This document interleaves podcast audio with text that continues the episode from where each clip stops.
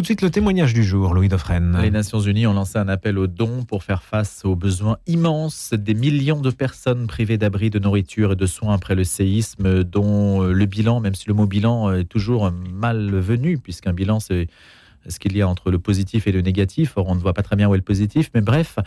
Le nombre de victimes s'élève à peu près à 40 000 morts, mais saura-t-on jamais combien de personnes ont péri dans ce séisme du 6 février? Deux acteurs humanitaires sont réunis ce matin pour nous. Ils sont en Syrie et ils vont, nous faire part de la manière dont ils organisent cette action d'aide aux plus démunis. Puis pour nous faire un retour sur la situation, certes, il y a les images, mais il y a aussi les, les paroles, les paroles euh, aussi de réconfort qu'on peut apporter à ces populations. Vous avez été nombreux à nous demander ce que vous pouviez faire pour venir en aide aux Syriens, aux, Turcs qui sont touchés par ce, ce séisme. Diane Antakli est avec nous, elle est déléguée générale de l'ONG Baroudeur de l'Espoir au profit de l'éducation des enfants au Proche-Orient. Elle est dans le quartier d'Alep, le quartier de Souleymaniye à Alep, ville euh, majoritairement chrétienne en Syrie. Bonjour Diane Antakli. Bonjour. On est heureux de vous avoir en ligne ce matin. Et puis Vincent Gello est aussi avec nous. Il est directeur Syrie-Liban de l'œuvre d'Orient. Bonjour Vincent Gélo.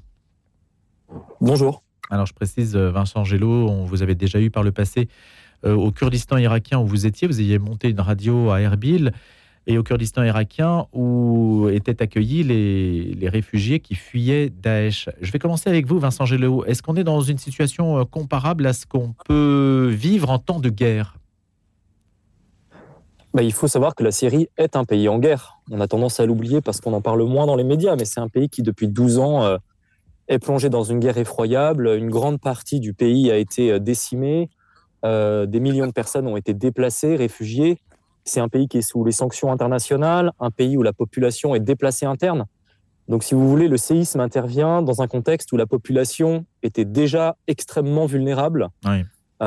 Donc oui, évidemment, on est, on est dans, ce type de contexte. À quel endroit vous trouvez-vous précisément? À Alep. Donc, comme Diane Antakli, vous partagez le même quartier? Non, on n'est pas très loin, je pense. je suis à Aziziye, c'est un, quartier qui est pas très loin. Alors, est-ce qu'on peut donner une image, euh, Diane Antakli, de, de la physionomie d'Alep aujourd'hui? À quoi ressemble cette ville, Diane Antakli Alors, à aujourd'hui, hein, j'allais dire, c'est une ville qui tente de reprendre vie mais dans un contexte malheureusement euh, dramatique, parce que comme le soulignait Vincent Gélo, euh, c'est un pays qui, euh, c'est un pays, c'est une ville qui est, qui restait martyrisée par la guerre, avec une population qui est multi-traumatisée et qui vient de vivre une nouvelle catastrophe. Donc, c'est un paysage de désolation. Et moi, ça fait dix ans maintenant quasiment que je viens en Syrie. Et c'est la première fois que je vois autant de, désespoir sur, euh, sur le visage des personnes que je croise et autant de souffrance. Vous avez encore de la famille à euh, Alep, euh, Diane Antakli? Non, je n'ai plus de famille à Alep. J'avais mes, mes grands-parents, j'ai perdu mes grands-parents, mais évidemment, j'ai beaucoup d'amis d'abord. Et puis, et puis euh, on, a des programmes donc euh, éducatifs dans, cette ville, donc un, réseau de partenaires aussi avec euh, des équipes qui sont évidemment très mobilisées, mais qui sont aussi, il faut le dire, épuisées par, par ce cataclysme. Vincent Gello, vous, quelle est l'appréciation que vous portez aujourd'hui sur le, visage qu'offre Alep? Bah écoutez, déjà, le visage d'Alep était très défiguré par la guerre.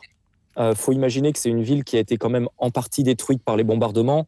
Je pense notamment euh, au quartier d'Alep Est ou même au vieux souk d'Alep. Et que depuis la fin des combats en 2016, euh, il n'y avait pas de reconstruction à grande échelle de cette ville, comme du reste de la Syrie d'ailleurs. Donc, si vous voulez, aujourd'hui, lorsqu'on voit un immeuble effondré à Alep, on ne sait pas s'il est effondré à cause, à cause d'un bombardement ou à cause du séisme. Donc, voilà un peu quel était le paysage d'Alep avant. Maintenant, euh, je dois dire que le, séisme, si vous voulez, a été un peu une, goutte d'eau supplémentaire qui fait déborder un vase déjà très plein. C'est-à-dire que les gens étaient déjà fatigués, épuisés. Il faut imaginer que vivre aujourd'hui en Syrie et, ou à Alep, c'est vivre sans électricité, sans chauffage, avec des salaires euh, de 20 ou 30 euh, dollars par mois maximum.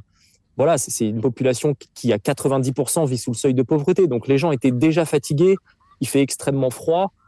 Voilà où on en était. Donc le séisme, si vous voulez, a cassé une fois encore, le, si vous voulez, le, ce qui restait un peu du moral des gens. donc ça, c'est extrêmement dur à vivre pour, les, pour la population d'Alep qui se demande pourquoi le sort s'acharne ainsi sur eux. Voilà.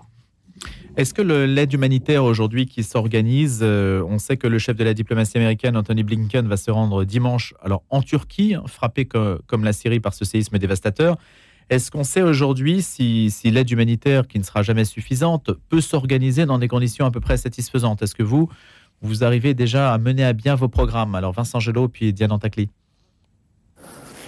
Bah écoutez, moi, ce que j'ai constaté, c'est que dès, euh, j'étais sur Alep dès le surlendemain du tremblement de terre. Euh, clairement, la réponse humanitaire était insuffisante, mais elle était insuffisante parce qu'elle l'était déjà avant le séisme. Euh, voilà, c'était des milliers de personnes dans les abris, dans les, églises, les salles paroissiales, les écoles. Euh, aujourd'hui, on sent qu'il y a eu une mobilisation de certains pays dans la région d'Alep.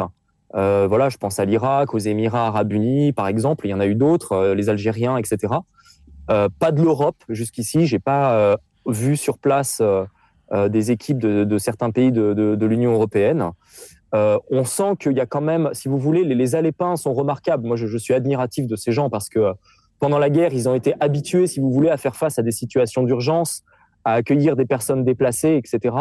Et tout de suite, dès, le, les, les, heures qui ont suivi le tremblement de terre, ils se sont organisés immédiatement, avec, une, je trouve, une capacité de coordination, mais entre eux, entre les associations locales, entre les congrégations, les églises, etc.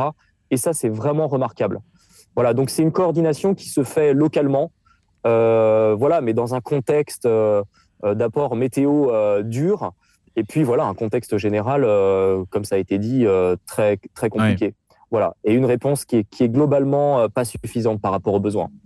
Diane Takli, cette solidarité entre les réseaux, cette capacité d'organisation dans l'urgence des Alapins, vous la ressentez aussi? Oui, bien sûr. Je, rejoins exactement ce que dit, euh, ce que dit Vincent. Euh, moi, c'est vrai que donc j'ai vécu le, séisme à Alep et c'est vrai que dès là, j'allais dire, les premières heures, euh, les églises, les écoles, les mosquées, tous les centres d'hébergement ont ouvert leurs portes et la solidarité locale s'est organisée. C'est un pays qui vient de vivre 12 ans de guerre, ils ont vécu d'autres drames et donc ils ont cette capacité tout de suite à pouvoir se coordonner, à pouvoir s'appeler entre eux. Les, euh, les familles qui avaient été le plus touchées euh, ont évidemment essayé de, contacter des centres et ont pu être euh, accueillis très rapidement. Donc oui, effectivement, la solidarité locale, c'est plutôt très bien organisé par rapport au contexte dans lequel vit Alep depuis, depuis maintenant des années. Comme le disait Vincent, effectivement, il n'y a, a pas d'électricité, il n'y a, a, pas d'eau chaude, il y, il y a la moitié des structures qui se sont effondrées. 50% euh, des, euh, des, structures de santé qui ont été détruites. Donc c'est presque, j'allais dire, un miracle d'avoir réussi à, en, quelques heures à essayer de, porter assistance à, cette population. Évidemment, les besoins ne sont pas suffisants. Évidemment, en tant qu'humanitaire, on travaille dans, un pays aujourd'hui où vous imaginez bien, si on a une heure d'électricité par jour, euh, ça peut être particulièrement complexe de coordonner une aide. Et c'est, et, c'est, moi j'alerte évidemment parce que c'est une course contre la montre qui se joue aujourd'hui. Au-delà évidemment des, victimes du tremblement de terre, euh, il va y avoir une, là une, population, on parle aujourd'hui de quasiment plus de 5 millions euh, de Syriens qui sont sans toit. Euh, les conditions atmosphériques sont terribles en Syrie. On a des, des nuits à, moins 8, moins 10 degrés. à aujourd'hui, à aujourd'hui même, il y a des enfants euh, des personnes âgées qui meurent de froid. Voilà, hier, euh, j'étais euh, dans, dans, un des quartiers de la ville qui s'appelle Anano, qui est un quartier complètement délabré, et, et j'ai su le soir que j'ai appris le soir que un, enfant et un, bébé étaient morts dans la nuit faute de couverture. il est évidemment urgent que l'aide internationale arrive en Syrie, que tous les moyens soient, soient déployés pour, euh, euh, pour faire face à cette nouvelle catastrophe. Et euh, comme le rappelait Vincent, ce pays est, est, au bord de la ruine. il vient de vivre 12 ans de guerre sans aide. ce, sont, ce, sont, ce sont des centaines de milliers de personnes qui risquent de périr en Syrie. Est-ce que vous pouvez expliquer l'un comme l'autre la question des sanctions? Parce que normalement, l'aide humanitaire n'est pas frappée par les sanctions qui touchent aujourd'hui la Syrie. Donc, quel est votre point de vue euh, sur le sujet? La première question, c'est le, la réalité des sanctions, hein, la part de la situation qui revient aux sanctions et celle qui revient à la catastrophe, euh, au séisme, à la catastrophe naturelle. Et puis, l'aide humanitaire par rapport aux sanctions, est-ce qu'aujourd'hui, elle peut s'organiser en Syrie de manière normale comme dans n'importe quel autre pays? Vincent Gello et, Diane Antacli. Alors, écoutez, la question des sanctions, d'abord, elle, est, elle, est, elle précède le séisme. Il y a deux types de sanctions. Il y a les sanctions américaines, le César Act, qui sont extrêmement euh, punitives, en fait, hein, qui, qui, qui empêchent tout pays de, de travailler, euh, de collaborer, de soutenir avec euh, la Syrie gouvernementale. Et puis, il y a les sanctions de l'Union européenne qui sont un peu différentes, un peu plus ciblées. Officiellement, elles ne touchent pas, elles ne sont pas censées toucher l'aide humanitaire.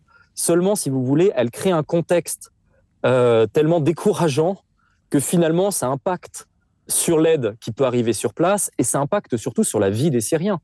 Parce qu'en fait, toutes ces sanctions qui sont, euh, qui sont censées euh, affecter le, régime en place, en réalité, elles touchent en premier lieu, en premier lieu la population syrienne. Euh, c'est pourquoi, à l'œuvre d'Orient, nous réclamons depuis plusieurs années de réévaluer la pertinence des sanctions sur la Syrie. Qu'est-ce que ça veut dire réévaluer, Vincent Gello Ça veut dire repenser pourquoi on veut ces sanctions. Qu'est-ce qu'on veut faire avec ces, sanctions? Est-ce qu'on veut faire tomber le régime en place? Est-ce qu'on veut soulever la population contre son gouvernement qui s'est déjà soulevé il y a 12 ans et ça n'a pas marché et ça a donné le résultat qu'on sait? Quel est l'objectif en réalité? Et si on regarde un peu dans, l'histoire passée, on voit que les sanctions euh, qui ont eu lieu à Cuba, qui ont eu lieu sous le régime de Saddam Hussein dans les années 90, qui ont lieu en Iran, si vous voulez, ne font que affaiblir la population, ne font que l'affamer, et ne font que la renforcer derrière leur gouvernement et leurs autorités. donc concrètement, quand vous allez en Syrie, vous voyez des files d'attente de gens qui attendent pour une bouteille de gaz, pour avoir de l'essence, pour avoir du pain. Alors évidemment, ce n'est pas que dû aux sanctions, mais les sanctions y contribuent. Il faut dire en plus que les sanctions euh, touchent une population qui est déjà à cran, à bout, appauvrie, une population en plus qui est déplacée, donc qui parfois vient des régions qui ont été euh, elles-mêmes opposées euh, au régime en place. Donc elles-mêmes subissent les sanctions de l'Occident. Et enfin, les sanctions contribuent à favoriser le marché parallèle et la mafia, en fait. Donc véritablement, nous, même en dehors des questions du séisme, la, question des sanctions était déjà une question et on n'était pas la seule à la poser. Un certain nombre d'ONG travaillant sur place, le voyant bien, le faisaient remonter. Ceci étant, on a vu qu'avec le, drame du séisme, les, Américains ont, allégé les sanctions sur une durée de six mois. Aujourd'hui, on demande à ce que l'Union européenne euh, suive au moins euh, les, Américains sur, euh, sur cette question-là, suite à ce drame, je veux dire, qui touche de façon effroyable toute la Syrie, c'est-à-dire la région d'Alep, mais aussi la région d'Idlib, en réalité. Voilà, donc aujourd'hui, on en est là. Une dernière chose, on parle beaucoup de, des difficultés d'acheminement de denrées sur place. Oui. Euh, très clairement, euh, moi j'ai eu l'occasion de venir à Alep avec un chargement de, avec un camion du Liban jusqu'à Alep. J'ai réussi à passer. C'est-à-dire que c'est possible. À Alep, il y a un aéroport, un avion peut atterrir. Donc c'est pas tant des difficultés d'acheminement qu'une décision politique de vouloir ou non aider cette partie-là de la Syrie. Quand vous dites, Vincent Gello, il y a eu un allègement des sanctions décidées par les États-Unis, à quoi ça se ressent sur place? Je vais vous dire très franchement, pour le moment, alors je ne sais pas ce qu'en ce dira Diane, moi je ne le ressens pas. C'est-à-dire que là, j'ai pas vu, de, si vous voulez, c'est très récent, euh, j'ai pas vu d'impact de, direct de l'allègement de ces sanctions. Ça viendra certainement parce que c'est sur une, une durée de six mois, mais là c'est trop, trop récent. Moi, j'ai pas vu les, les, les, conséquences concrètes de, de tout cela.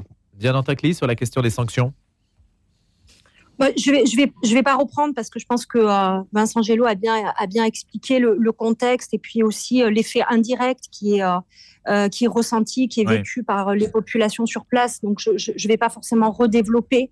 maintenant, voilà, il y a, y a j'ose espérer que la situation va évoluer. On a eu le secrétaire général de, de l'ONU hier qui a, qui a quand même annoncé une, une, le déblocage de 400 millions de dollars pour les populations en Syrie victimes du séisme, euh, même si la visite a été assez tardive, en tout cas considérée comme tardive ici, puisque on a eu le, directeur de l'OMS qui est venu euh, euh, samedi, qui a euh, bon, qui a pris, je, pense, constate la situation de, et notamment des, au-delà même, j'allais dire, des infrastructures hospitalières, de, de, de, la détresse psychologique que vivent les Syriens. Donc, j'ose espérer que dans, dans, les jours qui viennent, et je dis bien dans les jours qui viennent et non pas dans les semaines ou les mois qui viennent, parce qu'il sera malheureusement trop tard, euh, voilà, que, que, que, des choses seront déclenchées en Syrie, que l'aide parviendra partout et, et dans tous les territoires, parce que euh, en, en, tant qu'humanitaire, il est important de rappeler que l'aide doit être facilitée dans euh, euh tous les territoires de la Syrie.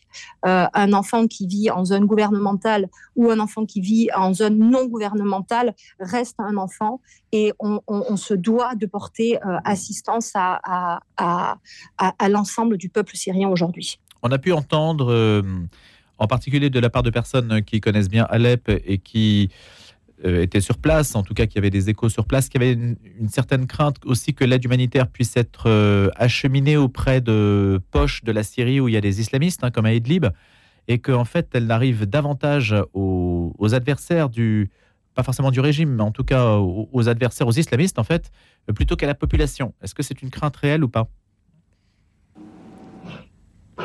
Est-ce que c'est une crainte, vous voulez dire, aujourd'hui En fait, que l'Inde, euh, que l'aide, pardon, soit détournée d'une certaine façon, qu'elle arrive au mauvais endroit, aussi bien côté régime que côté euh, résistance islamiste eh ben, je vais faire une réponse certainement assez généraliste, mais, euh, mais dans ces situations-là, il y a toujours des profiteurs, ce qu'on appelle des profiteurs de guerre, comme disait aussi Vincent des, des, mafias, des mafias locales, comme, comme évidemment qu'il faut être particulièrement euh, vigilant parce que euh, oui, bien sûr, dans n'importe quelle situation, vous le voyez bien, quand, euh, quand il y a une catastrophe, ce qui se passe assez rapidement, c'est que il y a des vols, des pillages qui sont organisés. Donc oui, l'aide, évidemment, peut arriver au, au, mauvais endroit et, et c'est le rôle, mais dans un contexte qui est celui de la Syrie, c'est le rôle des, associations humanitaires de faire un maximum pour être, pour s'assurer que, évidemment, l'aide arrive au bon endroit et qu'elle et qu'elle soit distribuée de partout. Mais on pourra, on pourra difficilement empêcher malheureusement euh, ce, genre de dérive. Un mot, Diane Antakli, de combien d'enfants vous occupez-vous avec euh, l'ONG Baroudeur de l'Espoir? Alors aujourd'hui, dans, le Proche-Orient, puisqu'on a des, euh, des programmes en, Syrie et au Liban, 4000 enfants sont, euh, sont bénéficiaires, j'allais dire, des programmes éducatifs et sportifs de, de, notre association. Euh, aujourd'hui, euh, évidemment, étant donné l'ampleur du désastre en, Syrie, la décision a été prise par, par notre association d'abord de, de rester sur place pendant les mois qui vont suivre et de coordonner évidemment avec, avec d'autres acteurs sur, sur place, d'autres acteurs locaux, de coordonner une, mmh. une aide d'urgence pour les, les enfants évidemment, mais aussi pour, pour toutes les familles euh, euh, affectées par ce séisme. Vincent Gelot, côté œuvre d'Orient, côté moyens mis à disposition, juste un mot rapidement. Bah écoutez, nous, c'est vrai qu'on a la chance aussi d'avoir des partenaires anciens qui étaient, euh, qu'on avait avant la guerre, qu'on a eu pendant la guerre et qu'on a encore aujourd'hui. Donc c'est ce qui nous permet, pour revenir à votre question sur la traçabilité un peu et la transparence, d'avoir quand même des relations de confiance et d'amitié même, je dirais, avec nos partenaires ancien. Donc ça nous a aidé à mieux, à mieux répondre en fait et à mieux contrôler aussi l'aide qu'on a pu apporter. Ça c'est important. Après, euh, clairement, nous sur place, euh, je crois que Diane l'a dit, il y a une détresse profonde, un trauma profond. Donc actuellement, nous, c'est vrai qu'on travaille à la fois sur, sur de l'aide d'urgence, parce que c'est la priorité, si vous voulez, euh, des couvertures, du mmh. lait en poudre pour les enfants, des repas chauds pour les gens dans les abris, des choses comme ça, très, très basiques. Merci. derrière, voilà, et, et, derrière, il y a aussi une question, ce sera celle de la reconstruction pour pouvoir reloger ces personnes qui sont déplacées. Et on aura l'occasion euh, d'en reparler. Merci beaucoup à tous les deux. Hein. Vincent Gello, directeur Syrie Liban de l'œuvre d'Orient. Vous étiez à Alep, ainsi que Diane Antakli, déléguée générale de l'ONG Baroudeur de l'Espoir. Je vous remercie d'avoir été en direct ce matin de Syrie.